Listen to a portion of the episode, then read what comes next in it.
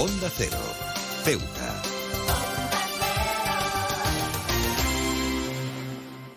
Más de uno. Onda Cero Ceuta. Carolina Martín. Con la caída de las últimas hojas verdes y el descenso de las temperaturas, octubre nos recibe con los brazos abiertos para dar inicio a una de las estaciones más encantadoras del año, el otoño. Este mes, cargado de significados y simbolismos, nos invita a sumergirnos en la riqueza de sus colores, la frescura de sus brisas y la melancolía de sus atardeceres. El cambio de, estación trae consigo una transformación palpable en el paisaje que nos rodea. Los árboles se visten con tonalidades cálidas que van desde los dorados más intensos hasta los rojos profundos, creando una paleta visual única. Cada hoja que cae cuenta una historia, marcando el inicio de una etapa de reflexión y renovación. Octubre, en su esplendor otoñal, nos invita a desacelerar y apreciar la fugacidad de la vida, recordándonos que la belleza a menudo reside en la transitoriedad. La llegada del otoño también nos conecta con tradiciones arraigadas, desde la celebración de Halloween, con sus disfraces y calabazas iluminadas, hasta la alegre festividad de Thanksgiving o Acción de Gracias en español. Octubre nos adentra en un periodo de compartir, agradecer y reunirse con seres queridos. Las mesas se llenan de manjares reconfortantes y el aroma de las especias y los guisos impregna el aire, creando una sensación acogedora y hogareña. El cambio en la naturaleza se refleja en nuestra propia transformación interna. Octubre nos brinda la oportunidad de dejar atrás las cargas del pasado, como si fueran hojas secas que caen para dar paso a nuevas experiencias y aprendizajes. Es un mes que nos invita a abrazar la impermanencia y a encontrar la belleza, la belleza en la transición. A medida que el sol se despide más temprano y las noches se alargan, es difícil resistirse al romance de este periodo. Las fogatas al aire libre, las caminatas entre bosques cubiertos de hojas y las tardes tranquilas con una taza de té caliente se convierten en escenas comunes que nos conectan con la esencia misma de la temporada. En octubre el otoño se convierte en un recordatorio poético de que al igual que las estaciones nuestras vidas están en constante cambio. A medida que nos sumergimos en la serenidad de este mes, abracemos la oportunidad de renovación que nos ofrece. Dejemos que nos inspire a soltar lo que ya no necesitamos y a recibir con entusiasmo las posibilidades que trae consigo este nuevo ciclo. En resumen, bienvenido sea octubre con su otoño exuberante y su capacidad para recordarnos la belleza efímera de la vida. Que este mes nos inspire a vivir con gratitud, a apreciar la transición de las estaciones y a encontrar la armonía en la cambiante danza de la naturaleza.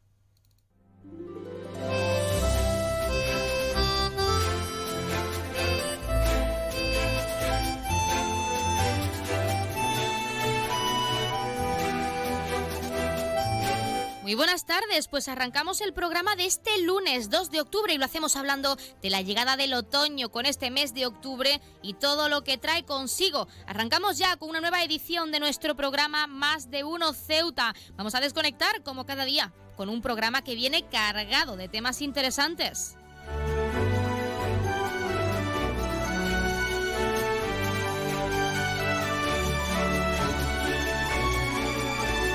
Nos escuchan como cada día en el 101.4 de la frecuencia modulada y en las direcciones www.ondacero.es y www.ondaceroceuta.com. Pueden ustedes, como siempre, ya lo saben, participar en nuestro programa y pueden hacerlo de varias formas. En primer lugar, y hasta la 1.42 menos 20 que nuestra compañera Yurena Díaz nos deja ese pequeño informativo, bueno, pequeño, ese informativo local al completo de todo lo que ha ocurrido este fin de semana y en estas últimas horas y se está cocinando para traerlo en directo a partir de la 1.42 menos 20. Como decimos, pueden llamarnos hasta esa hora en directo al 856-200-179. Como cada día estaremos aquí hasta la 1.50, 2 menos 10 del mediodía. También pueden participar enviando una nota de voz o un mensaje a nuestro WhatsApp, que es el 639 40 38 11 o un correo electrónico a la dirección ceuta arroba onda Y otra alternativa, si lo prefieren, es contactarnos a través de nuestras redes sociales, porque estamos en Facebook y en Twitter en arroba Onda Cero Ceuta.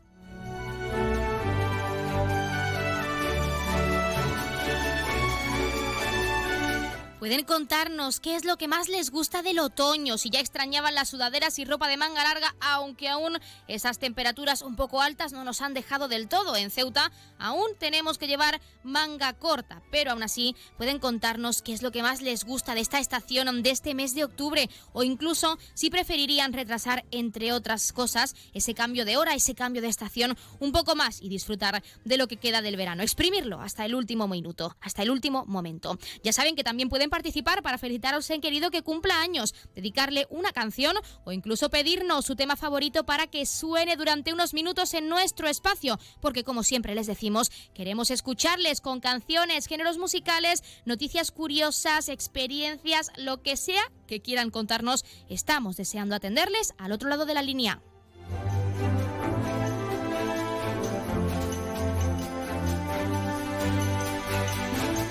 Pues tenemos muchas cosas que contarles cuando son las 12.25, casi 26 minutos de este mediodía y como siempre recordando que la empresa Elity, la empresa de transporte aéreo de nuestra ciudad, cuenta con una bonificación del 60% para aquellas personas no residentes en esta perla del Mediterráneo, tanto desde Algeciras como desde Málaga. Se acerca el puente de octubre, ese puente la semana que viene, así que ya saben si quieren aprovechar y conocer esta hermosa ciudad o visitar a un familiar o a su pareja que resida en Ceuta, y quieran darle una sorpresa, pueden formalizar ese descuento a través de la página web www.elity.es. Y con este recordatorio, como cada día, comenzamos con nuestro programa.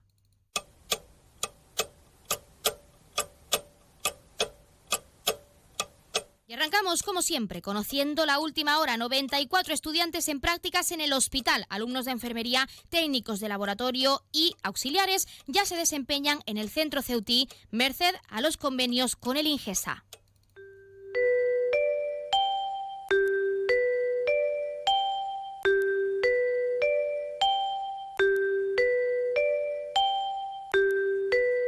Ya tenemos la previsión meteorológica según apunta la Agencia Estatal de Meteorología. Para la jornada de hoy tendremos cielos parcialmente cubiertos, temperaturas máximas que alcanzarán los 25 grados y mínimas que alcanzarán los 21 grados. Ahora mismo tenemos 25 grados y el levante parece que nos abandona, pero no, no nos abandona todavía.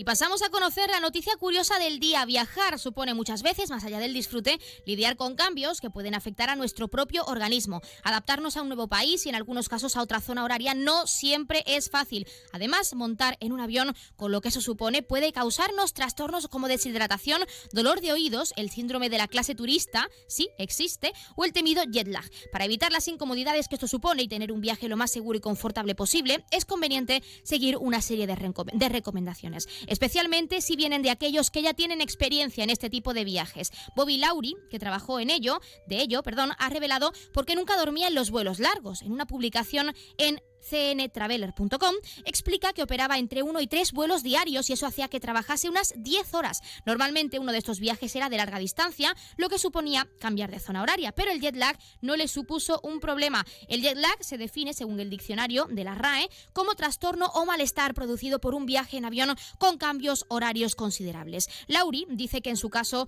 cuando aterrizaba en otra zona horaria, estaba listo para dormir. Esa siesta después de llegar o el descanso nocturno en algunos casos reiniciaba instantáneamente su reloj interno. Por ello, aconseja permanecer despierto durante el vuelo, ya que esto, aseguran, le ayudará a sentirse cansado a su llegada y podrá ir directamente a la cama una vez que llegue a su alojamiento. Si llega más temprano en el día, establece una alarma y échate una siesta. Despiértate, disfruta el resto del día y después deberías estar lo suficientemente cansado como para dormir esa noche, por lo que ajustas completamente tu reloj biológico a la zona horaria actual, recomienda este experto.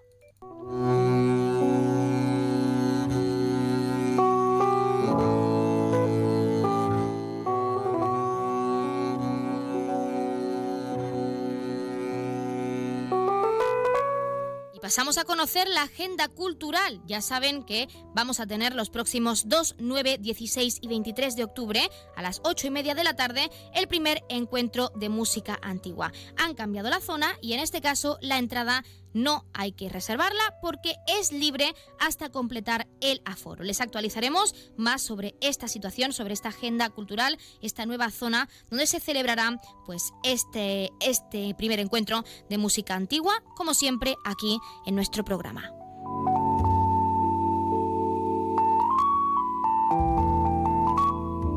Como siempre, contarles también qué ocurrió un día como hoy. En 1942, por primera vez, se consigue una reacción nuclear en cadena autosostenida en el ciclo ciclotron de la Universidad de Berkeley, en California, lo que sería la base de la construcción de la bomba atómica. En 1955, en Estados Unidos, el ENIAC, considerado el primer computador digital de propósito general, es apagado de manera definitiva. En 1993, miembros de la secta del religioso ciego Kabaliem realizan un suicidio colectivo en Tae, a unos 320 kilómetros de Hanoi, en Vietnam. Mueren 53 pobladores de tribus montañesas, entre los que se encontraban 19 niños. Y en 2007 la ONU declara el Día Internacional de la No Violencia.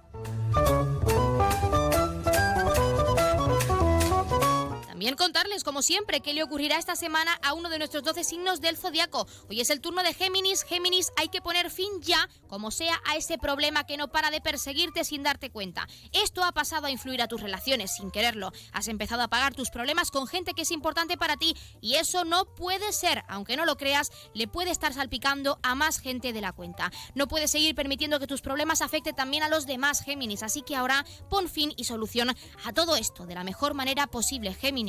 No pagues tus frustraciones con la gente que de verdad se preocupa por ti, porque puedes acabar perjudicado tú y sobre todo tu entorno más cercano.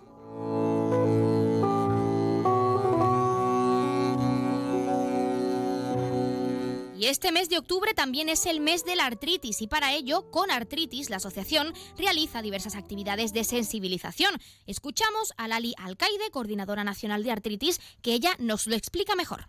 Nosotros hacemos una serie de actividades justamente para sensibilizar a toda la población sobre estas enfermedades que son grandes desconocidas y que además la mayoría de las personas las confunden porque consideran que es para personas mayores, que, mm, bueno, pues eh, no tienen mucho conocimiento sobre ellas. Eh, realmente pueden afectar a personas de cualquier edad y entonces queremos dar eh, visibilidad para que vean que son enfermedades que producen dolor, que tienen fatiga, que producen inflamación articular y que además pueden afectar en todos los ámbitos de la vida de, las personas que la tienen y entonces consideramos que haciendo visibles estas enfermedades es más fácil pues sensibilizarnos con respecto a ellas y que se pueda entender y darles un apoyo.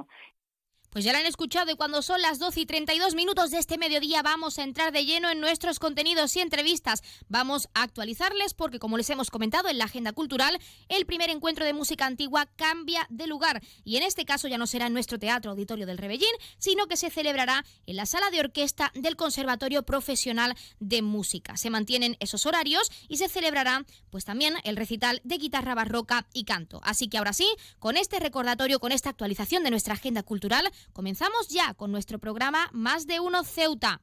Más de Uno, Onda Cero Ceuta, Carolina Martín. ¿Estás buscando darle a tu hogar un toque moderno y elegante? No busques más. En Gavitec, tu nave de lámparas en Ceuta, tenemos todo lo que necesitas. Contamos con un equipo de expertos en decoración e instalaciones eléctricas de bajo consumo que te ayudarán a ahorrar en tu factura de la luz. En nuestra exposición encontrarás una amplia variedad de lámparas que se adaptan a todos los estilos y gustos. Además contamos con un amplio catálogo para que puedas encontrar la lámpara perfecta sin tener que salir de Ceuta.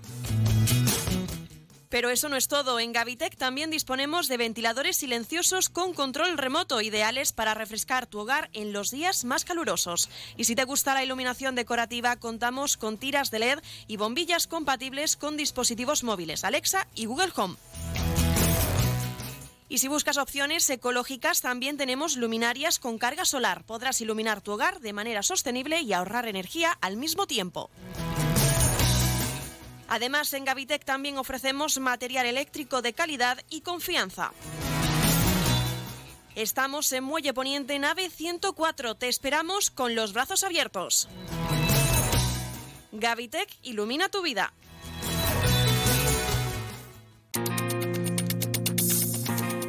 Clínica Septen, Centro de Reconocimiento de Conductores. Promoción especial, reconocimiento médico para obtención por primera vez de permisos de conducción, antes 25 euros y ahora 15 euros. Foto incluida. Estamos por las mañanas y por las tardes. Horario de lunes a jueves de 14 a 21 horas y martes, miércoles y viernes de 8 a 15 horas. Teléfono 856 20 14 46. Marina Española 9. Clínica Septen, siempre tú.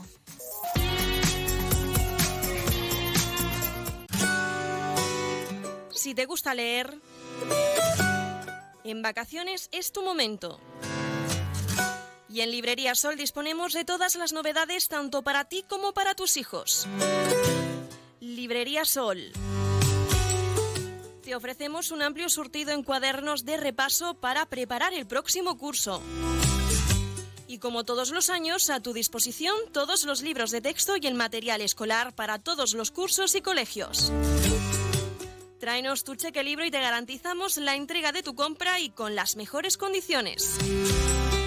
Librería Sol en la calle Agustina de Aragón antes de llegar a la Iglesia de los Remedios.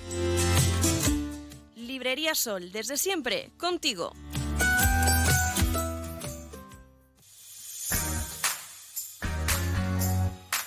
Aguas de Ceuta les recuerda a sus abonados que tienen a su disposición la oficina virtual donde podrán realizar múltiples gestiones, controlar sus facturas, consumos, realizar sugerencias o reclamaciones, modificar la domiciliación bancaria, activar o desactivar la recepción de sus facturas en formato papel.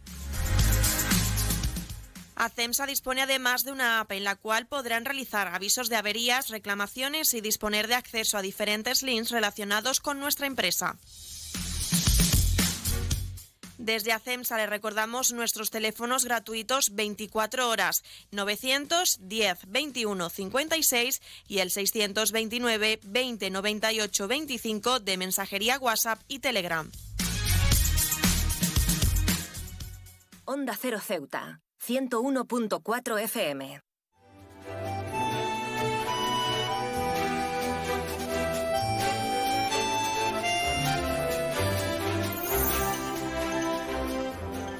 La protectora de animales pide que no se traten a los animales como si fuesen de Marruecos y no de la Unión Europea. Y para conocer esa reivindicación, en nuestra sección de mascotas tenemos a Andrea Ruiz, vicepresidenta de la protectora de animales de Ceuta. Andrea, muy buenas tardes.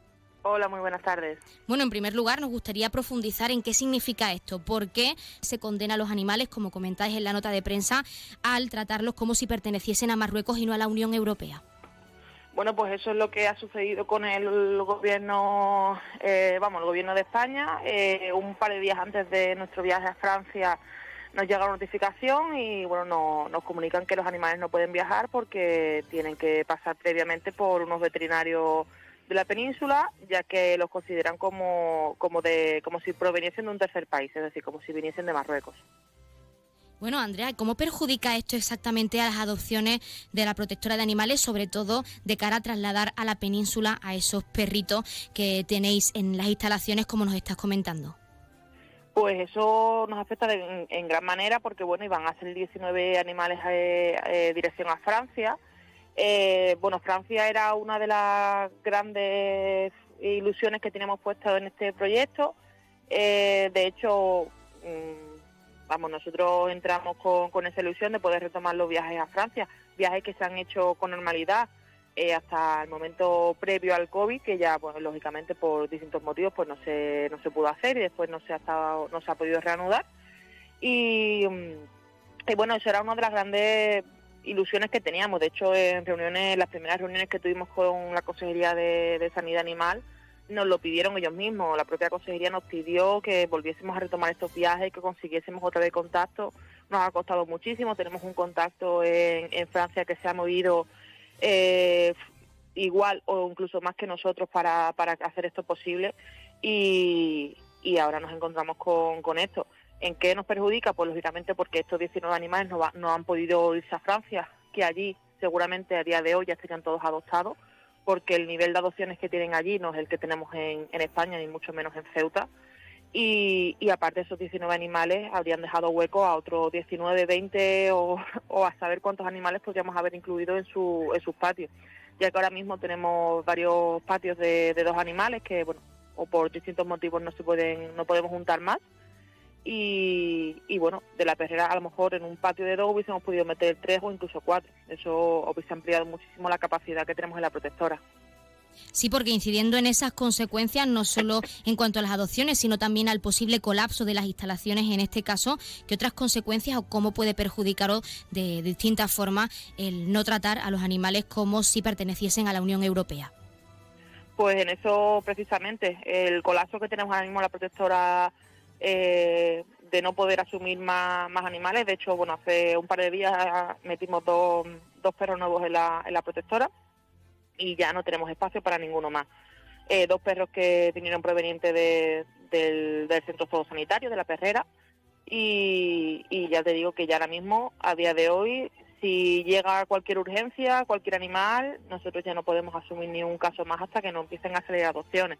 Adopciones que, bueno, en la península sí que es verdad que nos está saliendo mucho más que, que en Ceuta, pero bueno, son adopciones que al final eh, te llegan a cuenta gota, eh, sale a lo mejor uno, dos o tres animales en, un mes y claro, eh, no, nosotras no podemos asumir ese nivel de abandono, ese nivel de, cría ilegal que tenemos en Ceuta, no, es imposible asumirlo si, si Francia, que era la ilusión que teníamos, no se puede no se puede llevar a cabo y para eso tanto el gobierno local como el gobierno estatal deben poner, poner soluciones. Es que estos son animales españoles, estamos en una ciudad española, eh, los animales tienen pasaporte español y asumen todo la, el proceso de vacunación eh, que marca tanto España como la Unión Europea. Tenemos que hablar de medidas, Andrea, porque como nos has comentado, ese colapso pues puede llevar a que algunos animales que requieran de vuestros servicios no puedan obtenerlos porque no podéis acogerlos en las instalaciones y nos gustaría saber si desde la sede, desde la asociación, mejor dicho, se está tomando alguna medida pues para reivindicar al gobierno central y al gobierno autonómico, al gobierno local, pues que se solucione esta situación lo antes posible. Sí, bueno, nosotros estamos en conversaciones directas tanto con, con el gobierno local a través de la Consejería de Sanidad Animal, como también estamos en contacto con el, con el gobierno estatal. Eh, estamos en conversaciones con, con ambas partes. Eh, lógicamente ellas son ahora las que se tienen que poner las pilas y tienen que eh, poner soluciones a esta, a esta situación, ya que, bueno, como digo, en años anteriores se ha hecho los viajes a Francia con total normalidad porque, mm, vuelvo a recalcar que Ceuta es una ciudad española, que los animales que tenemos aquí son españoles eh, y que no se nos puede catalogar como tercer, eh, tercer país porque Ceuta no, no pertenece a Marruecos ni los animales que aquí que aquí están pertenecen a Marruecos. De hecho, eh, pongo un, ejemplo muy claro. hay bueno, una asociación aquí en Ceuta que ellos están trasladando animales a Francia, animales directamente adoptados. en este caso ellos ellas se dedican a, a los gatitos, pero ellas este mismo fin de semana han, enviado dos animales a Francia adoptados y a través de otra asociación también eh, de aquí de Ceuta, aunque también tiene implantación en, Almería, eh, se ha enviado un gato a Alemania. Es decir, que de Ceuta están saliendo animales a, a otros países de la Unión Europea. Entonces no se puede tratar de forma distinta a unos animales y a otros hasta el momento, Andrea, y teniendo en cuenta ese colapso que está teniendo la protectora de animales de nuestra ciudad de Ceuta, ¿cómo estáis atendiendo o qué otras opciones estáis barajando para no dejar a esos animales sin hogar, pues sin vuestros cuidados y sin vuestra atención, por supuesto? Pues lógicamente, como ya te he comentado, estamos con, conversaciones con ambos gobiernos. Eh, luego también estamos pues intentando darle difusión a través de de los, medios de comunicación, que desde aquí quiero agradecer a todos los medios que se han hecho, que han hecho eco de esta noticia. Eh, vamos también a, moverlo en, medios nacionales, eh, porque creo que esto es algo que toda España debe saber, que Ceuta se nos está discriminando simplemente por la situación geográfica en la que nos encontramos. Y, bueno, no, descartamos en, los próximos días hacer eh, manifestaciones algún tipo de concentración eh, y lógicamente llevaremos a, los animales que, el gobierno ha dejado en, Ceuta. Tristemente no vamos a poder llevar a todos los animales, ya que una de las perrillas que iba a ser adoptada en Francia, que ya tiene familia, ha fallecido en, las últimas, en las últimas horas. Y bueno, eh, nos quedamos con esa pena de que Reina no ha podido cambiar su futuro. Pues Andrea Ruiz, vicepresidenta de la Protectora de Animales de Ceuta, estaremos muy pendientes de las medidas que se van tomando por parte de la asociación pues de cara a esta situación, que esperemos también que se solucione lo antes posible y también estaremos muy pendientes de esas conversaciones, de cómo avanzan, como nos has comentado. Y muchísimas gracias por darnos un espacio en nuestra sección de mascotas y en nuestro programa, pues para hablarnos de la situación actual y de qué supone para la Protectora de Animales de Ceuta, que es muy importante. Muchísimas gracias y mucha suerte. Muchas gracias a vosotras.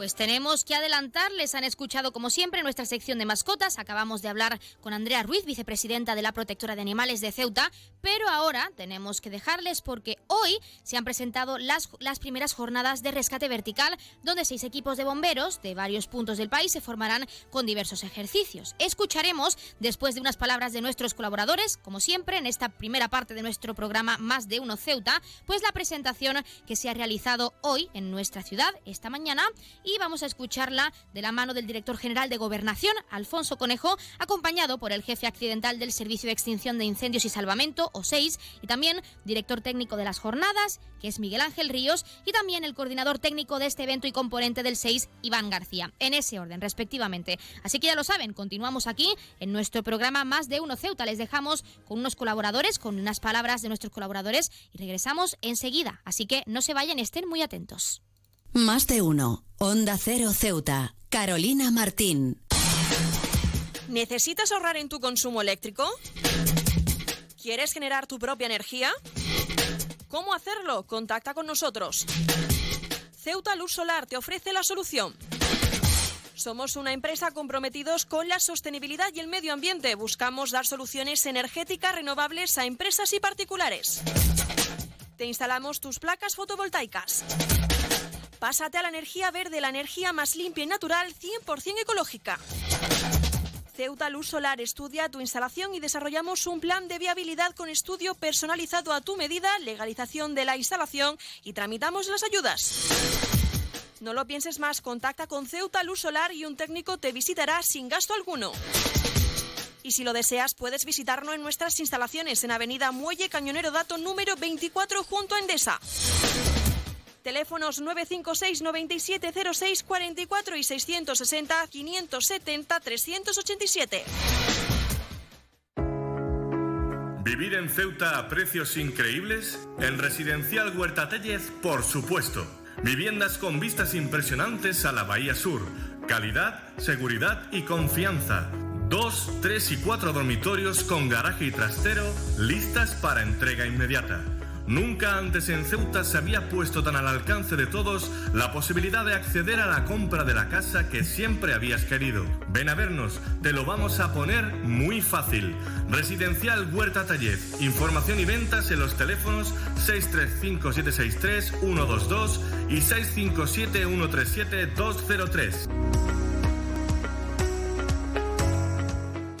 Si eres docente, consigue ya tu entrada para asistir al encuentro Mentesami de la Fundación A3 Media. El próximo 21 de octubre hablaremos con expertos sobre cómo impulsar el pensamiento crítico entre tus alumnos en tiempos de inteligencia artificial. Conoceremos maneras innovadoras de transmitir valores y creatividad en el entorno digital. No te lo puedes perder. Porque además entregaremos los premios Mentesami. Inscríbete de forma gratuita en mentesami.org. Fundación A3 Media. Colaboran Platino Educa y Unie Universidad. ¡Inscríbete ya! La tienda de Mois ahora es Almacenes Mois. Seguimos siendo los mismos, pero ahora queremos atenderte más y mejor. Te lo mereces.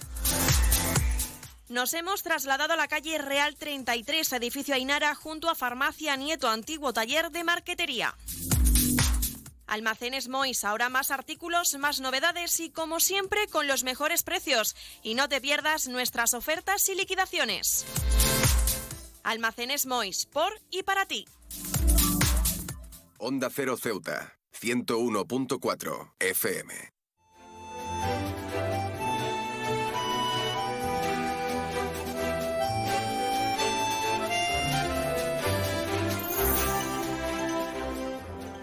El objeto es la presentación de las primeras jornadas de rescate vertical organizadas por el Servicio de Extinción de Incendios y Salvamento de la ciudad de Ceuta. Una jornada en la que miembros de cuerpos de bomberos de toda España no solo van a compartir experiencias, conocimientos y técnicas instrumentales, sino también, y de manera fundamental, se va a favorecer la difusión de buenas prácticas, el aprendizaje de otros compañeros y modelos de búsqueda de soluciones considerando perspectivas diferentes de la propia, con la conciencia y responsabilidad y compromiso que les caracteriza y todo ello en el ambiente de comunicación, respeto, tolerancia, acogida y hospitalidad que ofrece nuestro Así la competición se va a transformar en colaboración, en trabajo en equipo, generando una cultura de las organizaciones en clave de mejora continua y posibilitando el crecimiento de la personalidad plena tanto en el plano personal como profesional.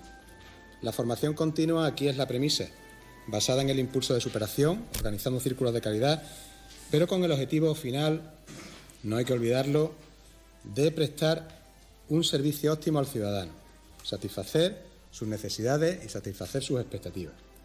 Precisamente la ciudadanía va a ser agente activo, pues las jornadas se van a llevar a cabo, como veremos ahora, en diferentes escenarios al aire libre, por lo que podrá percibir el riesgo que comporta la emergencia y la actuación consecuente, pasando así de un modelo en que el ciudadano solo recibe información a otro en el que se siente partícipe, cómplice de la actividad y de la gestión de la emergencia.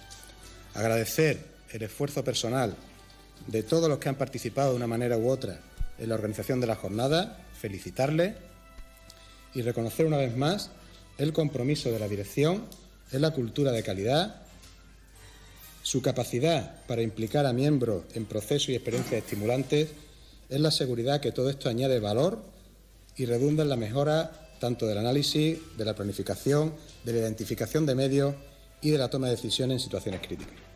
Es esencial dar visibilidad a esta actividad que vamos a empezar prácticamente de 6 por la noche con un acto de convivencia y de presentación, que, al cual me imagino que, imagino no, estaréis invitados también. Y el día 7 pues será una jornada muy, muy extensa, muy dura. Hace un año aproximadamente, no sé, todos sabéis que se está participando en rescate vertical en varias, varias jornadas a nivel nacional, tanto en Sevilla en el Rescue como en Portugal, y la intención es de seguir mejorando. Había algo que se nos quedaba pendiente, me informa, me comunica, me comenta, hablamos con Iván y me dice que bueno, que sería interesante, sería importante incluirnos en ese circuito de, actividades formativas, porque en definitiva son actividades formativas, eh, cuanto al tema de, los ejercicios de rescate vertical, acepto la idea, tomamos el testigo y decidimos de empezar a movernos eh, y hemos llegado hasta este punto. Siempre no es que no se haya tenido formación, sino que como vosotros sabéis las sociedades mejoran y, y avanzan a base de información o de, intercambio de información. ¿Qué nos estaba ocurriendo? Nos estábamos quedando anquilosados en algunos temas, con una formación propia, una formación que en este caso con temas de rescate vertical, queremos aumentar a temas de rescate eh, accidentes de tráfico, queremos seguir avanzando y para nosotros, como he dicho, el intercambio de información se produce en estos cursos o en estas jornadas que nosotros las vamos a asumir como parte de nuestra formación.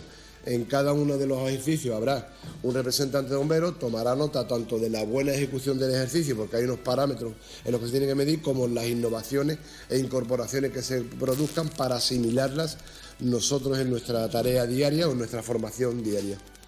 Eh, las jornadas que se van a realizar, pues es un paso más, como ha comentado eh, Miguel Ángel Ríos, es un paso más a una decisión que se tomó hace, hace escasos años, puede dar un salto importante, cualitativo, en el tema de rescate vertical en bomberos, competencias que son exclusivas de, de bomberos en Ceuta.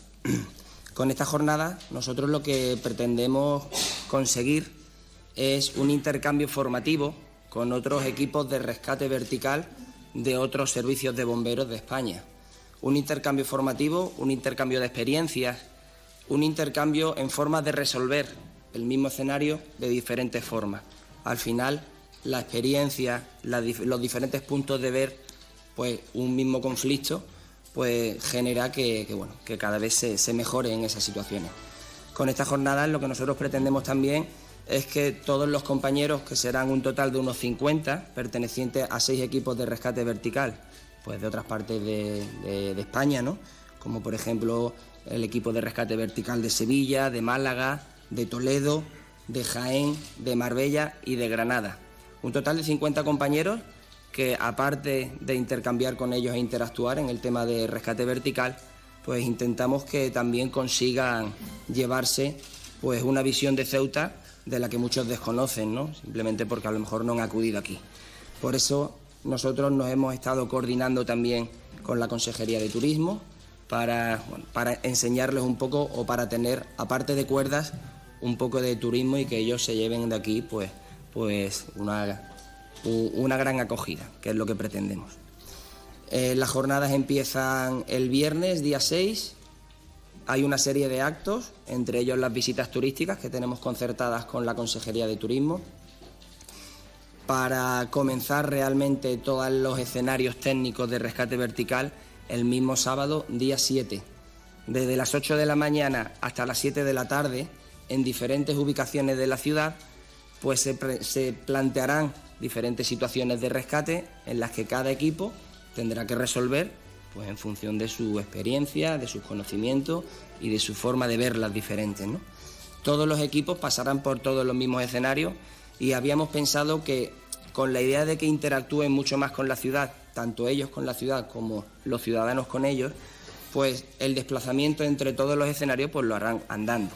Entonces ese mismo sábado pues se verán por toda la ciudad pues equipos de rescate vertical de bomberos de otras partes de España pues con todo el material yendo de un sitio a otro. Hemos pensado bueno que es una forma característica pues de, aprovechando las condiciones de Ceuta eh, de su tamaño y de su poca extensión pues poder conseguir que, eso se pueda hacer ¿no? en una ciudad como esta. Sí, bueno, eh, el, decir que ellos no saben cuáles son los escenarios ni cuál es la maniobra. O sea, uno de una de las características es que ellos realmente se les presentará el ejercicio en el momento in situ donde estén. A ellos se les mandan una serie de ubicaciones, se desplazarán andando con todo el equipo y cuando lleguen a ese sitio se les plantea el ejercicio y tendrán un tiempo limitado para hacerlo. Una vez que terminen van al siguiente escenario. ¿no?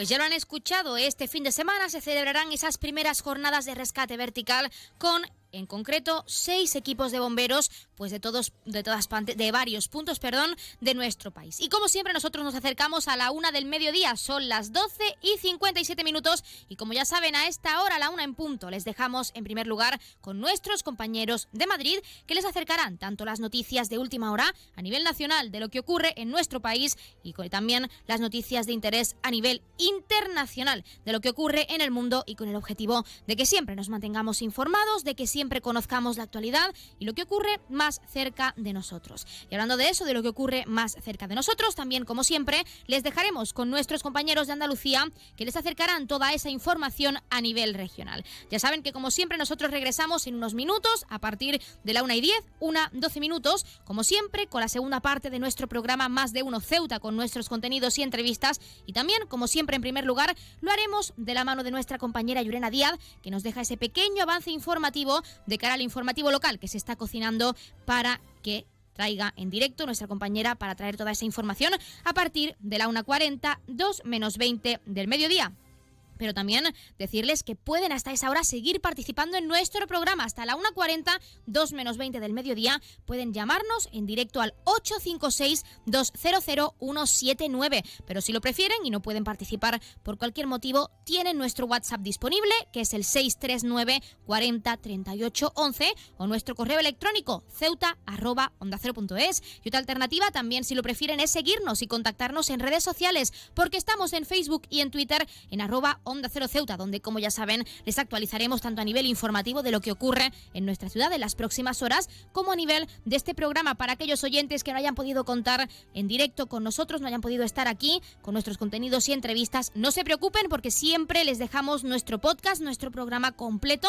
para que no se pierdan ni un detalle de lo que tenemos que contarles. Y también, antes de dejarles con nuestros compañeros, tenemos que recordar que Onda Cero y el Grupo A3 Media, junto con seis ONGs internacionales, hemos activado el Comité de emergencia para ayudar a los afectados por el terremoto en Marruecos. Miles de personas han perdido la vida y decenas de miles se han quedado sin casa y sin recursos. Pueden aportar, ya saben que cualquier aportación puede salvar, puede ayudar a muchas personas e incluso a familias enteras. ¿Cómo pueden aportar? Pues llamando al 900 595 216, se los repito más despacio, 900 595 216 o entrando a la web www.comiteemergencia.org. Juntos salvamos más vidas. Y ahora sí, les dejamos con nuestros compañeros de Madrid y Andalucía. Regresamos enseguida, no se vayan.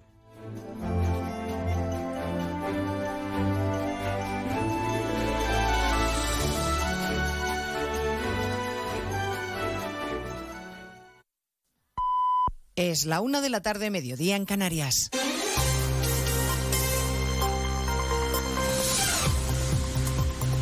Noticias en Onda Cero. Buenas tardes, les avanzamos a esta hora algunos de los asuntos de los que hablaremos con detalle a partir de las dos en Noticias Mediodía con nuestra primera atención en Murcia, conmocionada todavía por la tragedia del incendio de las Atalayas que deja 13 personas fallecidas y que además podría haberse evitado porque el ayuntamiento acaba de confirmar que las discotecas donde se produjo el mortal incendio carecían de licencia y tenían orden de cese de actividades de 2022. Solicitaron un permiso para dividir en dos el espacio, se les denegó y se ordenó el cese de actividad. El ayuntamiento se va a personar como acusación particular y promete que se van a depurar todas las responsabilidades, cueste lo que cueste. Comparecencia ante los medios de los responsables del ayuntamiento, que ha seguido en Murcia Rosa Roda. Desde el Ayuntamiento de Murcia acaba de informar de que administrativamente solo hay un local y es Teatre que solicitó la separación de locales y no se le concedió. Escuchamos a Antonio Navarro Corchón, que es el concejal de urbanismo. De la vamos, la Fonda Milagros nunca ha existido administrativamente como tal. El único, el único expediente abierto es el de Teatre, es decir, administrativamente solamente hay un local, que es Teatre. En ningún momento se autoriza, ¿eh? ninguna, no hay ninguna autorización a la empresa a funcionar eh, con esa separación de locales.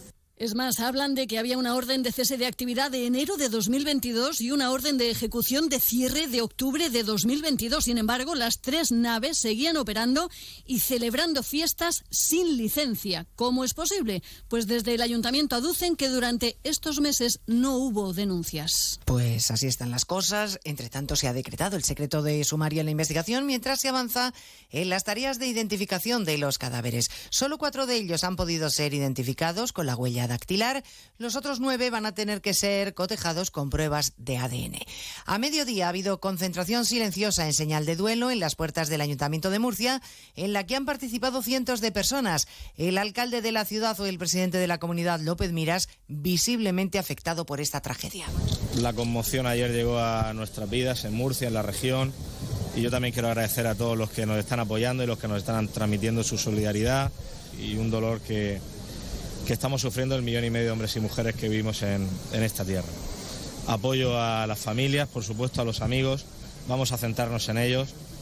Están desolados, están pasando unos momentos muy duros y vamos a poner todos los recursos que tengamos desde las administraciones a disposición de, las familias y de sus allegados. De todo ello hablaremos a partir de las 2 de la tarde. También de que Bruselas acepta el plan del gobierno español para eliminar los peajes en las autovías desbloquea otros 93.500 millones del Fondo Anticrisis para España. Y eso va a permitir solicitar el cuarto pago de los fondos. Corresponsal comunitario Jacobo de Regoyos. A la espera de este cuarto pago con los tres ya aprobados, España sigue siendo el país que lidera la recuperación del dinero del plan de recuperación. De estos 93.500 millones, 7.700 van a ser en transferencias, 83.500 el 90% en préstamos. Aunque nada es gratis, siempre hay condiciones y en algunos casos incluso modificaciones. Ahora ya no aparecen los peajes. A lo que se compromete el Gobierno es a impulsar el transporte ferroviario. Esto es lo que propone la Comisión, el Consejo dispone, los Estados miembros aún tienen que dar su visto bueno final.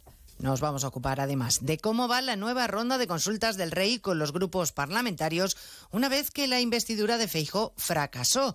Esta mañana han pasado ya por la zarzuela el líder de UPN, Javier Esparza, la representante de Coalición Canaria, Cristina Valido. Los dos han estado con Alsina esta mañana en más de uno. Bueno, nosotros somos muy claros, nos damos pocas portadas. Eh, yo creo que eso es algo bueno en política, ser previsible.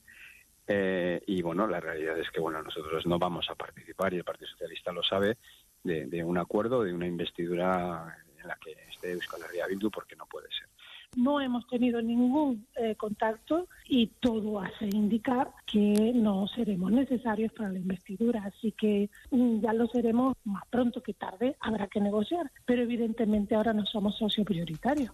Ya son 50 mujeres asesinadas en lo que va de año después de que Igualdad haya confirmado el asesinato de una mujer el pasado día 28 de septiembre. Belén Gómez del Pino. Sandra, de 41 años, es la última de esa dramática lista, atropellada de forma intencionada por su marido ebrio tras una discusión en Toledo, donde vivían con dos hijos menores de edad, lo que eleva hasta 50 la cifra de huérfanos por el asesinato de sus madres a manos de sus parejas o exparejas este año. Contra el presunto asesino de Sandra se ha dictado prisión sin fianza, tenía antecedentes por violencia de género inactivos y la víctima figuraba en Biogen con riesgo no apreciado. De las 50 asesinadas este año, más que en todo 2022 al completo, solo 11 habían denunciado desde 2003. Son 1.234 las mujeres asesinadas por sus parejas o exparejas. Pues de todo ello hablaremos en 55 minutos cuando le resumamos la actualidad de este lunes 2 de octubre. Elena Gijón, a las 2, Noticias Mediodía.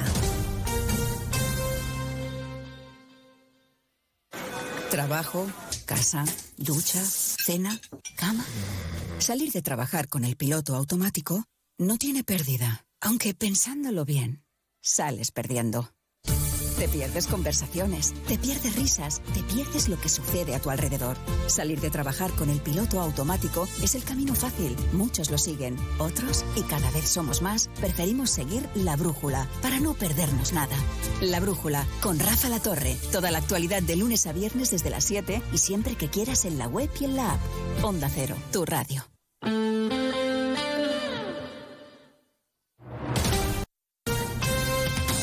Andaluz.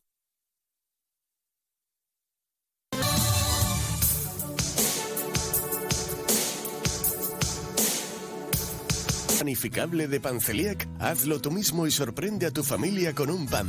Mmm, para mojar. Pregunta por los productos sin gluten Panceliac en tu tienda de confianza. Panceliac, contigo en los momentos importantes.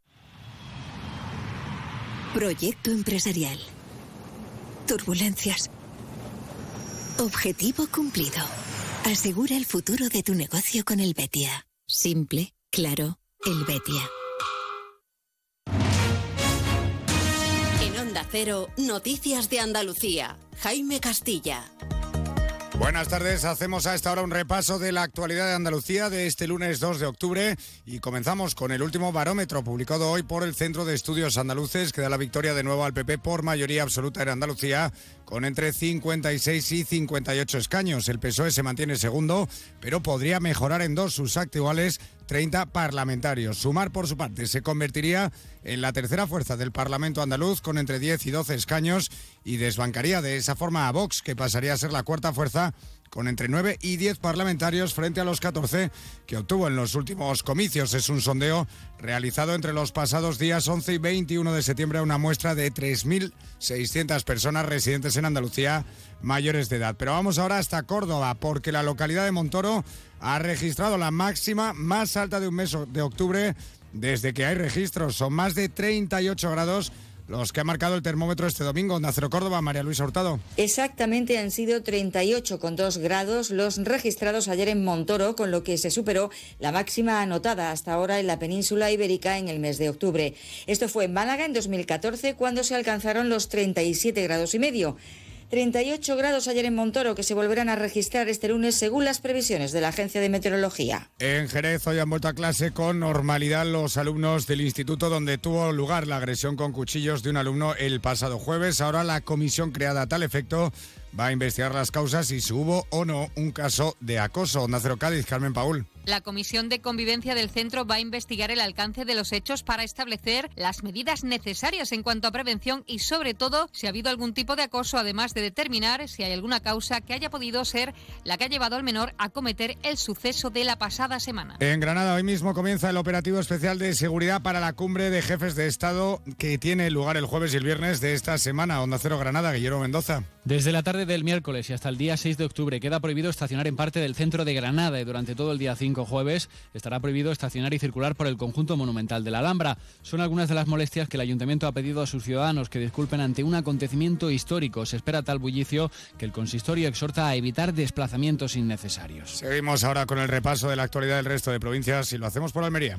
En Almería, la consejera de Agricultura, Pesca, Agua y Desarrollo Rural, Carmen Crespo, presenta el nuevo proyecto de adecuación de cauces en el ejido. También valora esa retirada de las segundas categorías de calabacín después de los bajos precios y tras la decisión adoptada por Hortifruta esta misma mañana. En Ceuta se han presentado las primeras jornadas de rescate vertical, donde seis equipos de bomberos de varios puntos del país se formarán con diversos ejercicios. Además, y como novedad, se llevarán a cabo situaciones de rescate en múltiples escenarios emblemáticos de la ciudad. En Huelva, con motivo del primer aniversario de la muerte de Jesús Quintero, que se cumple mañana en su pueblo natal, San Juan del Puerto, van a inaugurar una escultura en el cementerio municipal donde reposan los restos del periodista. Por la tarde habrá una mesa redonda para recordar la figura de Jesús Quintero. En Jaén, la Junta de Andalucía comete obras de asfaltado en la A319, concretamente en el tramo comprendido entre Leiruela y Burunchel. La intervención cuenta con una inversión de 2,7 millones de euros. En Málaga se está celebrando el Congreso Internacional Global Impact Summit en el Palacio de Ferias y Congresos de la capital, donde se han reunido más de mil profesionales con el objetivo de impulsar un cambio real en el sistema que genere el cambio necesario para impulsar más capital privado hacia el bien público. Y en Sevilla, un hombre de nacionalidad marroquí permanece detenido por presunta agredir sexualmente a al menos dos mujeres este fin de semana en la isla de la Cartuja, además de realizarles tocamientos en distintas partes de sus cuerpos. A ambas las propinó también empujones y puñetazos. A las 2 menos 10, más noticias de Andalucía, aquí en Onda Cero.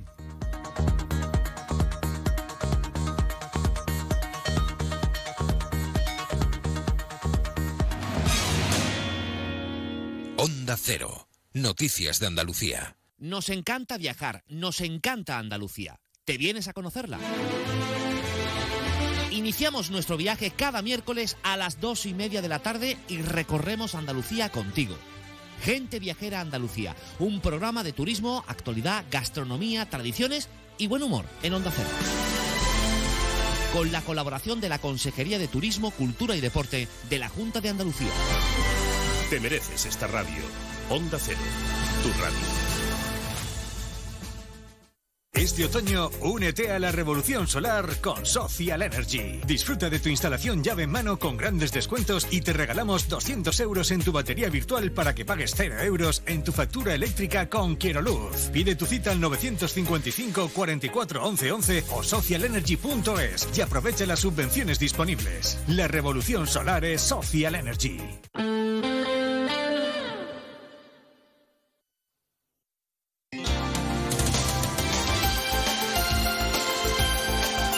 Onda Cero, Ceuta.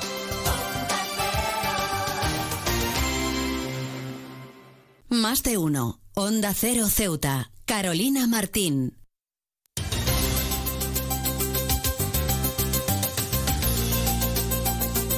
Retomamos como siempre la segunda parte de nuestro programa Más de Uno Ceuta y como siempre lo hacemos con ese pequeño avance informativo que nuestra compañera Llorena Díaz nos trae como siempre de cara a ese informativo local que regresa a partir de la 1.40, 2 menos 20 del mediodía. Vamos a darle paso porque hoy la tenemos al otro lado de la línea. Llorena Díaz, muy buenas tardes. ¿Qué tienes que contarnos en el día de hoy? Muy buenas tardes. Pues hace tan solo unos minutos que el diputado del Partido Popular por Ceuta del Congreso, Javier Zelaya, ha trasladado su valoración tras la sesión de investidura celebrada la semana pasada, que cree que España ha perdido la oportunidad de contar con un gobierno serio, fiable y estable, ha dicho, tras no alcanzar acuerdos durante la sesión de investidura al líder nacional del Partido Popular, Alberto Núñez Fijó. Y es que, según Zelaya, la intervención del Popular reflejó los diferentes puntos del programa que el propio Partido Popular llevó para poder concurrir a las elecciones generales pasadas del 23 de julio. En cualquier caso, el Celaya ha considerado que una repetición electoral sería lo más probable para poder salir de la situación de bloqueo, poder mejorar los resultados del Partido Popular y poder gobernar con estabilidad. En cualquier caso, en otro orden de asuntos, tras ese grave incendio vivido en Murcia en la madrugada del Gobierno, un suceso que que ya ha dejado 13 fallecidos, varias personas desaparecidas, pues la Asamblea de Ceuta, atendiendo a la convocatoria realizada por la Federación Española de Municipios y Provincias, ha guardado hoy un minuto de silencio en la puerta del Palacio de la Asamblea como muestra de apoyo y solidaridad a las víctimas y a sus familiares con todos los afectados por el incendio y con la ciudad de Murcia. Y hablando precisamente de incendios, el jefe de bomberos de la ciudad, Miguel Ángel Ríos, ha valorado el suceso que tuvo lugar en el interior de un, dentro de un garaje del edificio Mare en nuestra ciudad y es que según afirmado ríos. El fuego afectó a dos vehículos y una tubería corta fuego facilitó el trabajo de los efectivos, evitando así una catástrofe mayor dentro de esta zona. Recuerden que esto tan solo ha sido un avance informativo y que a partir de las 2 menos 20 tendrá lugar nuestro informativo habitual del mediodía. Pues muchísimas gracias, como siempre, a nuestra compañera Yurena Díaz por dejarnos ese pequeño avance informativo que ya saben, se está cocinando de cara a ese informativo local que nos trae en directo a partir de las 2 menos 20 del mediodía. Pero no se vayan porque seguimos aquí con nuestros contenidos y entrevistas. Aún tenemos mucho que contarles, así que no se lo pierdan porque seguimos en nuestro programa en Más de Uno Ceuta.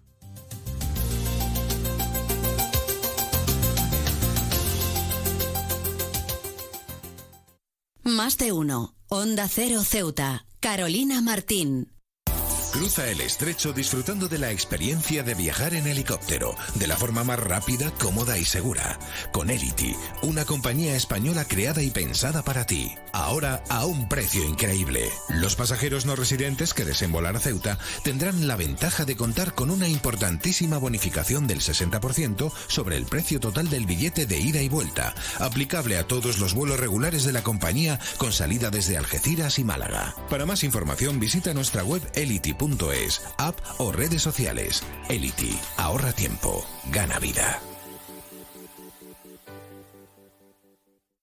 Si eres docente, consigue ya tu entrada para asistir al encuentro Mentesami de la Fundación A3 Media. El próximo 21 de octubre hablaremos con expertos sobre cómo impulsar el pensamiento crítico entre tus alumnos en tiempos de inteligencia artificial. Conoceremos maneras innovadoras de transmitir valores y creatividad en el entorno digital. No te lo puedes perder. Porque además entregaremos los premios Mentesami. Inscríbete de forma gratuita en mentesami.org.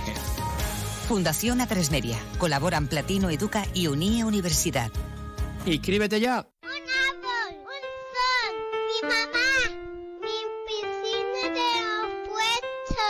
Ahora los impuestos son cosa de niños. Servicios Tributarios de Ceuta se lo pone muy fácil. A partir de ahora podrá pagar sus impuestos a través de la página web tributosceuta.org. Solo necesitará una tarjeta de crédito y la carta de pago que recibió por correo y con un solo clic se ahorrará tiempo, colas y desplazamientos. Recuerde tributosceuta.org. Servicios Tributarios de Ceuta, Ciudad de Ceuta. Nuevo horario de caja de 8 de la mañana a 2 de la tarde. Onda Cero Ceuta. 101.4 FM.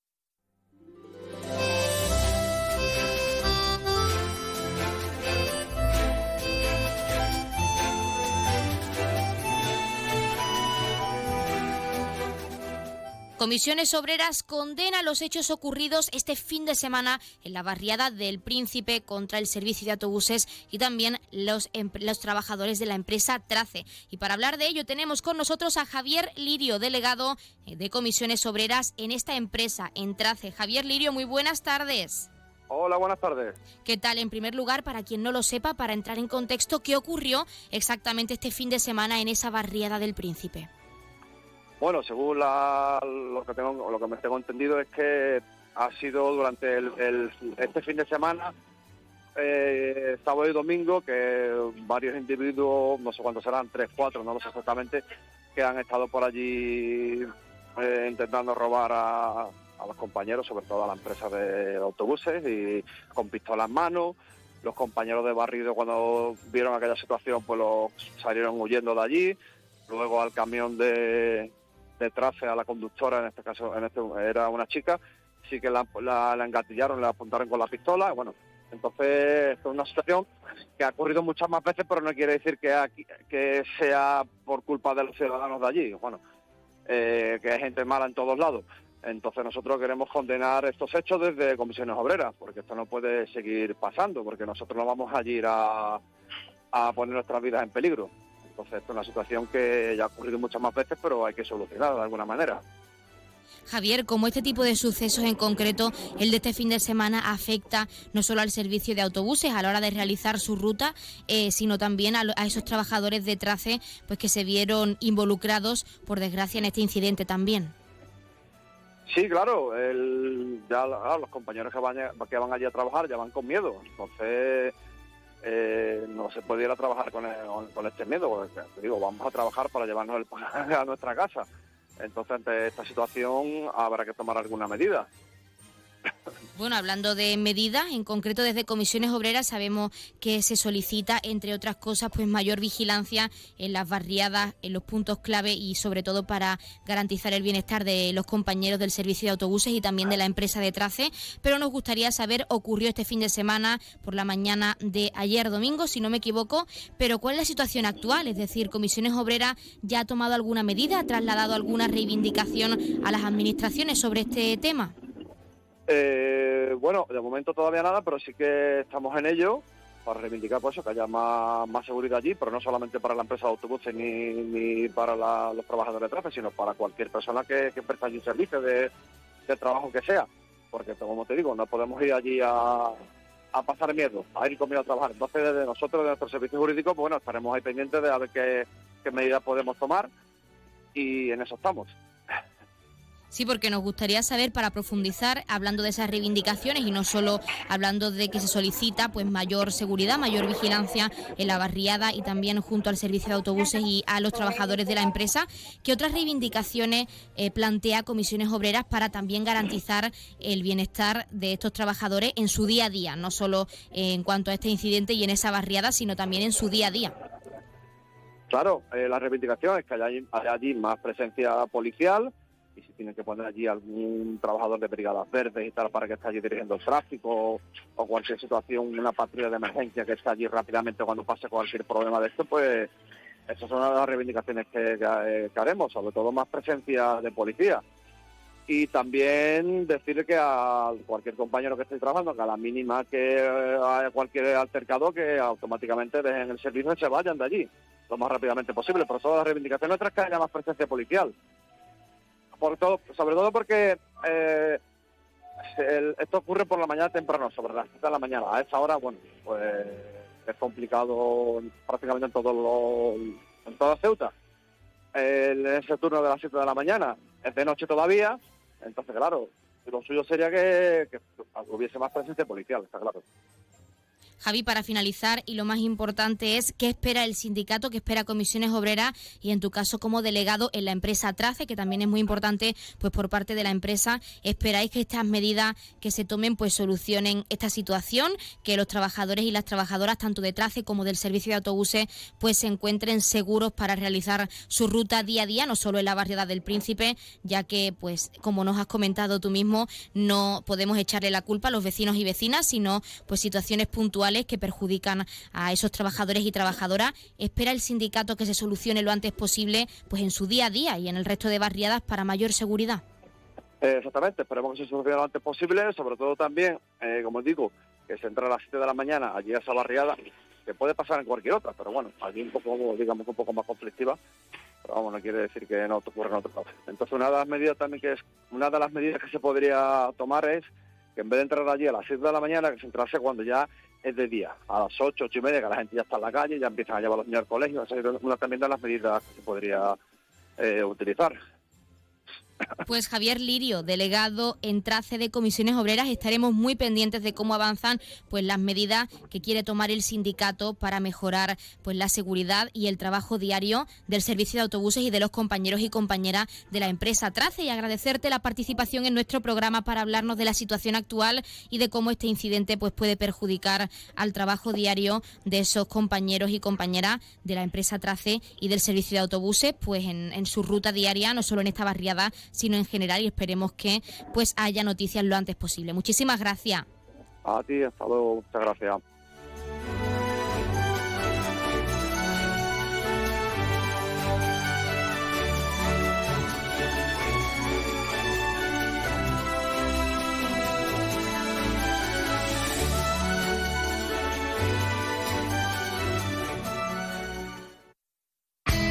En CESIF la Central Sindical Independiente y de Funcionarios, todo lo que hacemos es gracias a ti. Porque con tu confianza y apoyo, tú lo haces posible. CESIF es otra clase de sindicato. Independiente y profesional, transparente y cercano. Sindicato más representativo en las administraciones públicas de España y en muchas empresas privadas. Sea cual sea tu profesión, en la función pública o en la empresa privada, CESIF es tu sindicato. Afíliate a CESIF. Defiende tu trabajo. Pues como siempre han escuchado las palabras del sindicato CESIF, de uno de nuestros colaboradores, y como es costumbre ya tenemos al otro lado de la línea esa Asamblea Territorial de Cruz Roja con ese sorteo en directo, como cada día en nuestro programa, así que no les hagamos perder el tiempo y démosles paso. Asamblea Territorial de Cruz Roja, muy buenas tardes. Buenas tardes. A continuación le ofrecemos el sorteo correspondiente a hoy, 2 de octubre. Cuando usted diga, caballero.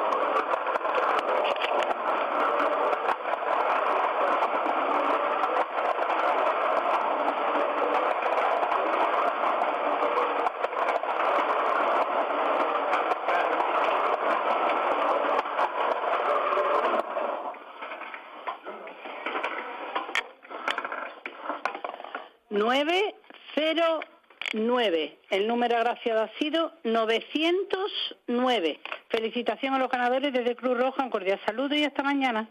Pues hasta mañana la Asamblea Territorial de Cruz Roja y como siempre muchísimas gracias por participar con ese sorteo en directo como cada día en nuestro programa. Y enhorabuena como siempre a todos los premiados y premiadas que esperamos que no hayan sido pocos y que hayan recibido esa gran noticia como siempre con nosotros en directo. Incluso si han recibido esa gran noticia estamos deseando que nos llamen para contárnoslo para contarnos qué sienten pues al recibir esa gran noticia de que han sido premiados pues por parte de la Asamblea Territorial de Cruz Roja en ese sorteo como cada día. Y recordarles el número agraciado de hoy que ha sido sido el 9 09 909, popularmente conocido como el zapato 909, el zapato. Y ahora sí, acercarles en primer lugar los números de interés. Ya saben que el 112 es para emergencias, el 016 para la lucha contra el maltrato, el 900 018 018 para el acoso escolar y el 024 el teléfono de atención a conductas suicidas. Y si quieren contratar un servicio de taxi, ya saben que en Ceuta contamos con dos empresas. La primera es Autotaxi con el 856 925 225 y también tenemos Radio Taxi con el 956 51 5406, 956 51 5407 y el 956 51 5408. Y ahora sí, pasemos rápidamente a darles a conocer las farmacias de guardia disponibles para hoy, lunes 2 de octubre. Tendremos horario diurno la farmacia Hispania en la calle Alcalde Fructuoso Miaja número 4 y la farmacia Pérez Rodríguez en la avenida San Juan de Dios número 7. Y en horario nocturno, como siempre, tendremos esa farmacia de confianza, la farmacia Puya, que ya saben está situada en la calle Teniente Coronel Gautier, número 10, en la barriada de San José. Pues como siempre les hemos acercado esos números de interés, esas farmacias de guardia y ese sorteo en directo, que recordarles, el número ha sido el 909, el zapato 909. Como siempre, les dejamos con algo de música y continuamos en, esta recta final de nuestro programa Más de Uno Ceuta, porque como siempre nos queda mucho por contarles, así que vamos a aprovechar y vamos a dejarles que desconecten con algo de música y regresamos enseguida, en unos minutillos.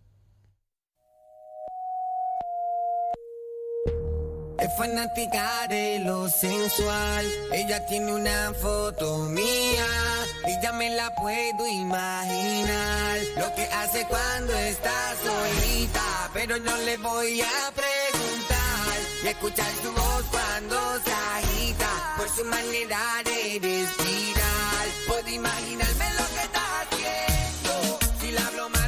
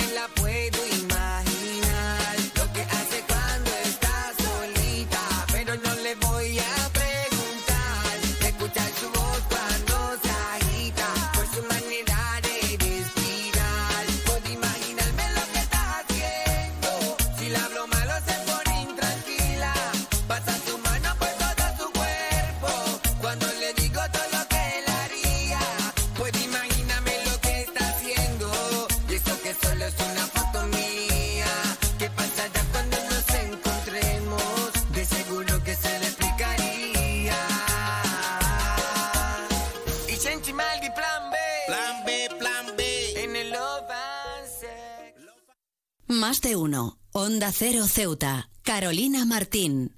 Los fines de semana cuidamos de nuestras mascotas con Carlos Rodríguez. Vamos con las consultas, ya sabéis que nos las podéis mandar de cualquier tipo, de cualquier animal, y ya está. Cuando el perro se anima mucho, el cachorro lo persigue y hasta le muerde en el costado y ya le arranca pelo. ¿Qué tengo que hacer con eso? ¿Por qué el gato mete los juguetes en el bebedero? ¿Qué le Sí, pasa a este sí. gato? Como el perro y el gato. Cuidaros mucho y como siempre, sois la caña de España. Sábados a las 3, domingos a las 2 y media de la tarde y siempre que quieras en la app y en la web de Onda Cero. Patrocinado por Menforsan, los especialistas en cuidados, higiene y cosmética natural para las mascotas. Te mereces esta radio. Onda Cero, tu radio.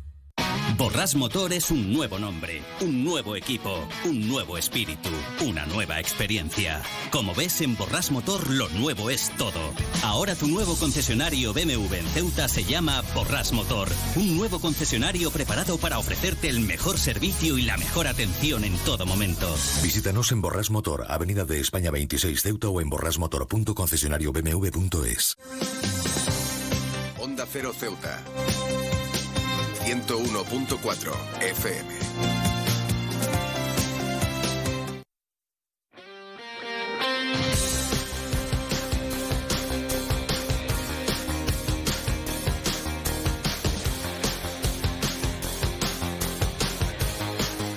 Pues eso que escuchan es nuestra nueva sintonía de deportes, porque como cada lunes les acercamos en esta sección los titulares deportivos más destacados de este fin de semana. Primer apunte, la comunidad valenciana campeona del Nacional de Salvamento y Socorrismo. Esta región se impone a las demás comunidades autónomas en una ceremonia de clausura celebrada en la terraza del cielo.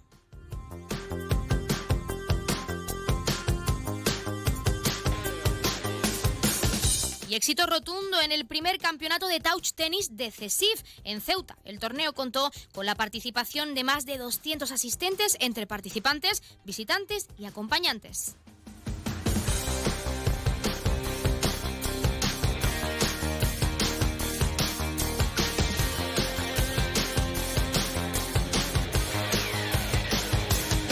Y el Camoens cae en Puerto Llano contra el Salesianos por un 3 a 0. Las guerreras naranjas se vieron superadas por el combinado amarillo en la jornada 2 de Segunda División.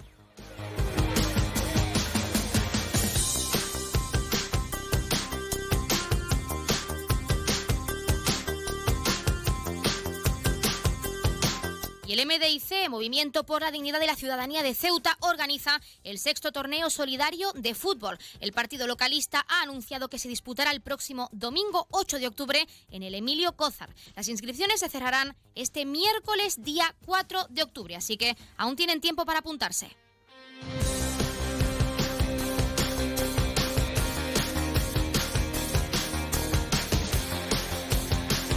Yavir Ahmed, campeón de España de Muay Thai. Los luchadores del Spartan Gym consiguen ocho medallas en el Nacional en Badajoz. Un oro, seis platas y un bronce.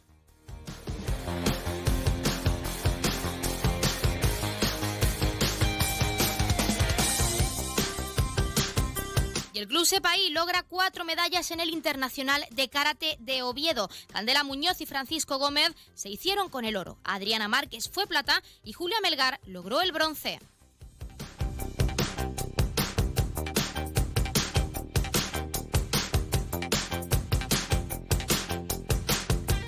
Seguimos hablando de resultados porque el balonmano Getasur se impone al balonmano Estudiantes en un gran partido con goles, 37 a 29. Las del Arbiamed cayeron en su visita a Getafe, donde se vieron superadas ante un gran equipo madrileño.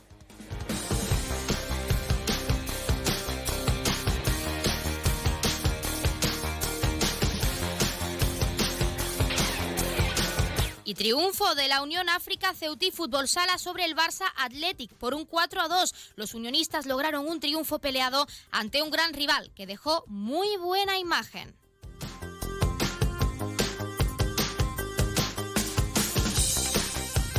Y la agrupación deportiva Ceuta ha empatado 0-0 ante la Unión Deportiva Melilla en un intenso derby norteafricano.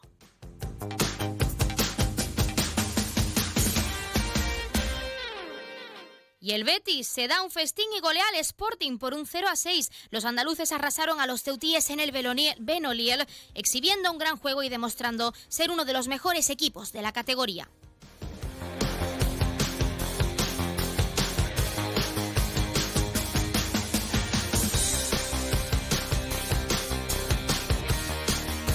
Recordarles para finalizar que la Federación de Baloncesto de Ceuta se prepara para competir en la Liga 3x3 Indoor Nacional. Los combinados ceutíes, tanto en masculino como femenino, disputarán este sábado sus primeros partidos y se podrá seguir en directo a través del canal de Twitch en el canal Liga 3x3 Indoor. Perdón, rectificamos, se han celebrado los primeros partidos este sábado, pero seguirán para competir en esta Liga 3x3 Indoor Nacional. Y ya saben que a través de ese canal de Twitch de Liga 3x3 Indoor pueden seguir y pueden ver los partidos celebrados este sábado y también los que vendrán después, que seguro que sí, a la Federación de Baloncesto de Ceuta le irá muy muy bien.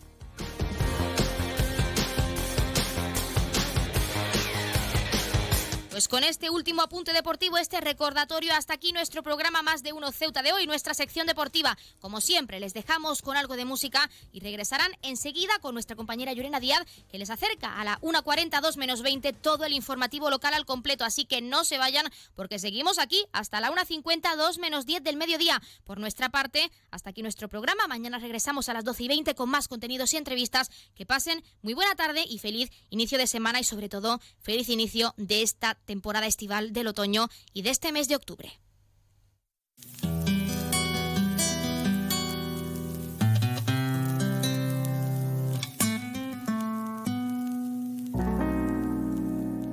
¿Quién eres tú? Para aldear y presumir, mejor pregúntale a ella. ¿Quién es el hombre que la eleva a las estrellas? De los dos la hizo sentirse más mujer?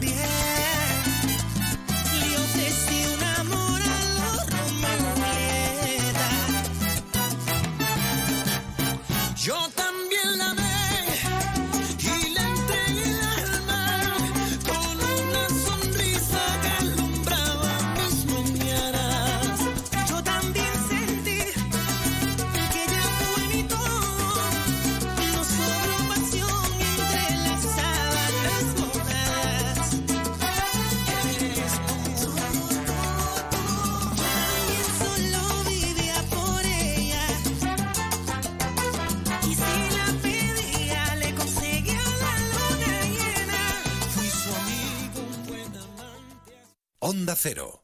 Ceuta, 101.4 FM. Noticias. Onda Cero Ceuta. Llurena Díaz. Muy buenas tardes, son las 2 menos 20 del mediodía de este lunes 2 de octubre. Llega la hora de noticias de nuestra ciudad, es la hora de noticias en Onda Cero.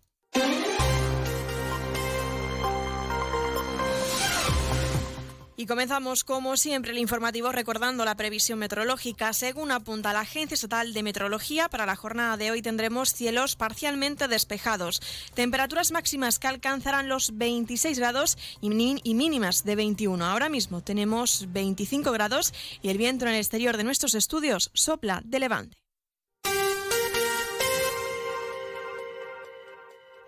Continuamos con los titulares. La ciudad ha guardado un minuto de silencio como muestra de apoyo y solidaridad con las víctimas y familiares afectados por el incendio de Murcia. Y el Partido Popular de Ceuta cree que España ha perdido la oportunidad de contar con un gobierno serio, fiable y estable tras no alcanzar acuerdos durante la sesión de investidura del líder nacional del Partido Popular, Alberto Núñez Feijóo. Servicios informativos en Onda Cero Ceuta. Pues ahora sí, entramos de lleno en nuestros contenidos. Tras el grave incendio vivido en Murcia en la madrugada del domingo, un suceso que ya deja 13 fallecidos y varias personas desaparecidas, la Asamblea de Ceuta, atendiendo a la convocatoria realizada por la Federación Española de Municipio y Provincias, ha guardado hoy un minuto de silencio en las puertas del Palacio de la Asamblea como muestra de apoyo y solidaridad con las víctimas y sus familias, con los afectados por el incendio y con toda la ciudad de Murcia. Y hablando precisamente de incendios, el jefe de bomberos, Miguel Ángel Ríos, ha valorado el suceso que tuvo lugar en el interior de un garaje del edificio Mare Nostrum. Según Ríos, el fuego afectó a dos vehículos más y una tubería cortafuego facilitó el trabajo de los efectivos, evitando una catástrofe. Lo escuchamos. Afecta tanto un vehículo como una, como una moto por radiación y no quiero extenderme mucho más de que ha habido suerte porque la llama ha incidido sobre una tubería de agua que ha hecho de cortafuego. Si no hubiera sido bastante más complejo de lo que fue. Y en otro orden de asuntos, contarles que el diputado del Partido Popular por Ceuta, Javier Zelaya, cree que España ha perdido la oportunidad de contar con un gobierno serio, fiable y estable tras no alcanzar acuerdos durante la sesión de investidura al líder nacional del Partido Popular, Alberto Núñez Feijóo. Según Zelaya, la intervención del Popular reflejó los diferentes puntos del programa del partido para concurrir a las elecciones generales pasadas del 23 de julio. Y digo serio y fiable en un primer momento porque, como se vio en la exposición de motivos del candidato Núñez Feijó, pues todo aquello de lo que se habló estaba estrechamente vinculado con nuestro programa electoral y con lo mismo que se había ido explicando a toda la ciudadanía y a todos los españoles durante la campaña y no cambiando desde luego de, opinión sobre determinados temas. Se basó en, el programa del Partido Popular dentro de esa voluntad de alcanzar grandes pactos de Estado en favor de bueno, la estabilidad y la regeneración institucional, eh, la economía. Ante esta situación, Zelaya cree que lo más conveniente sería una repetición electoral para salir de la situación de bloqueo en la que se encuentra España. Dice mejorar los resultados del Partido Popular y poder gobernar con estabilidad. Hombre, yo prefiero que haya una repetición electoral para salir de la situación de bloqueo. Otra cosa es qué pasaría luego en esas elecciones. Nosotros, evidentemente, confiamos en que mejoraríamos resultados y podríamos eh, por fin gobernar ¿no? con estabilidad pero desde luego no es, no es nada seguro tampoco. Y en cuanto a qué es lo que va a pasar, pues tampoco puedo eh, nada más que aventurar, ¿no? Yo la verdad que, no sé, casi veo más probabilidades de que finalmente eh, Pedro Sánchez amarre los apoyos necesarios, ¿no? Eh, que no que se repitan las elecciones. Por cierto, el Partido Popular presentará en el Senado una moción para su debate en el Pleno de mañana martes. Según ha explicado la senadora popular por Ceuta, Cristina Díaz, el PP quiere que la Cámara se pronuncie sobre la amnistía como contrapartida para conseguir los apoyos para la investidura. Vamos a presentar una moción en el Senado para su debate el próximo 3 de octubre, el próximo martes, y es que el Grupo Popular lo que quiere es que la Cámara se pronuncie sobre la amnistía expresa o velada como contrapartida para conseguir los apoyos de la, investidura. También reprobamos los indultos a los responsables del proceso, la eliminación del delito de sedición y la reducción de penas por malversación. Díaz ha destacado también el compromiso del Partido Popular con el resto y la con el respeto, y la defensa de la independencia del Poder Judicial. Ha dicho, además, la formación política plantea recuperar la política de acuerdos de Estado entre las principales fuerzas políticas frente a los partidos independentistas. El Partido Popular resalta su compromiso irrevocable con el respeto y la defensa a la independencia del Poder Judicial. Vamos a plantear recuperar la política de acuerdos de Estado entre las principales fuerzas políticas para hacer frente a una política chantajista de los partidos independentistas. Abogamos por la inaplazable recuperación del consenso entre los grandes partidos del ámbito nacional en las decisiones que afectan a nuestro modelo autonómico. Y el Partido Socialista pide al Gobierno que escuche a los vecinos de la fase 2 del polígono Virgen de África para atender las necesidades en la zona, así como la búsqueda de un local para la asociación vecinal. El secretario general del PSOE, Juan Gutiérrez, insiste en la necesidad de crear puntos de encuentro en las barriadas donde puedan desarrollarse actividades y realizar talleres.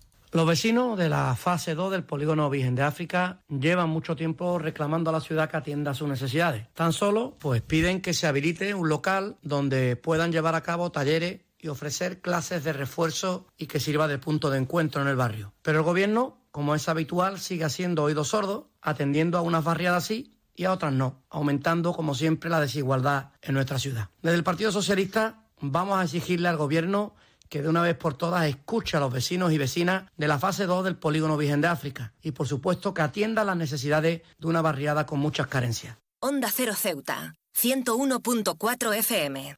Más noticias en Onda Cero. El Sindicato Médico de Ceuta lamenta que en la última mesa sectorial que la Administración no actuará en el conflicto sanitario de las ciudades autónomas de Ceuta y Melilla. Según este sindicato, se han tratado temas como la creación de un nuevo plan de recursos humanos para el próximo año 2024 y la puesta en marcha de una nueva bolsa de trabajo cuya apertura se espera para este último trimestre. Por cierto, hablando de sanidad, el Instituto Nacional de Gestión Sanitaria acoge a los 94 estudiantes en prácticas para impulsar su formación en el ámbito sanitario. Durante durante el mes de septiembre y octubre, estos estudiantes de diferentes disciplinas sanitarias han llevado a cabo sus prácticas en colaboración con la UGR y los institutos de FP. Entre los estudiantes se encuentran 60 alumnos del grado de enfermería, 9 estudiantes de técnicos de laboratorio y 30 alumnos del grado medio técnico en cuidados auxiliares de enfermería.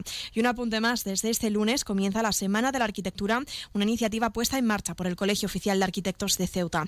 Unas jornadas de aproximación multidisciplinar que han arrancado con la visita guiada a la cueva de abrigo de Benzú, de la mano de Gabriel Fernández Ahumada, decano del Instituto de Estudios Ceutíes. El objetivo es trasladar a la ciudadanía los orígenes y los primeros asentamientos para dar a conocer la importancia del mundo militar en su fisionomía urbana actual.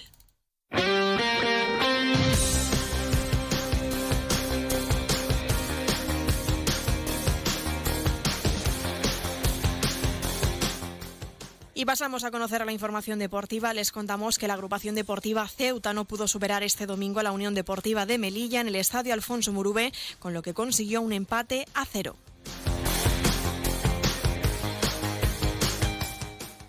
Y la Federación de Tenis, en colaboración con la Escuela de Tenis Javi Moreno, han sido los protagonistas en conseguir el éxito absoluto en el primer campeonato de Toast Tenis, CESIF, en Ceuta, con el tenis como punto de unión y que ha contado con la participación de más de 200 asistentes, entre participantes, visitantes y acompañantes.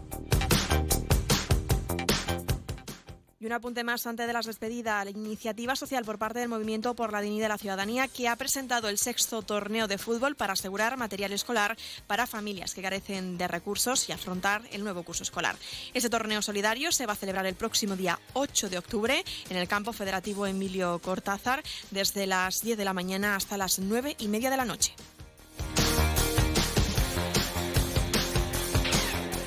Noticias. Onda Cero Ceuta. Llurena Díaz.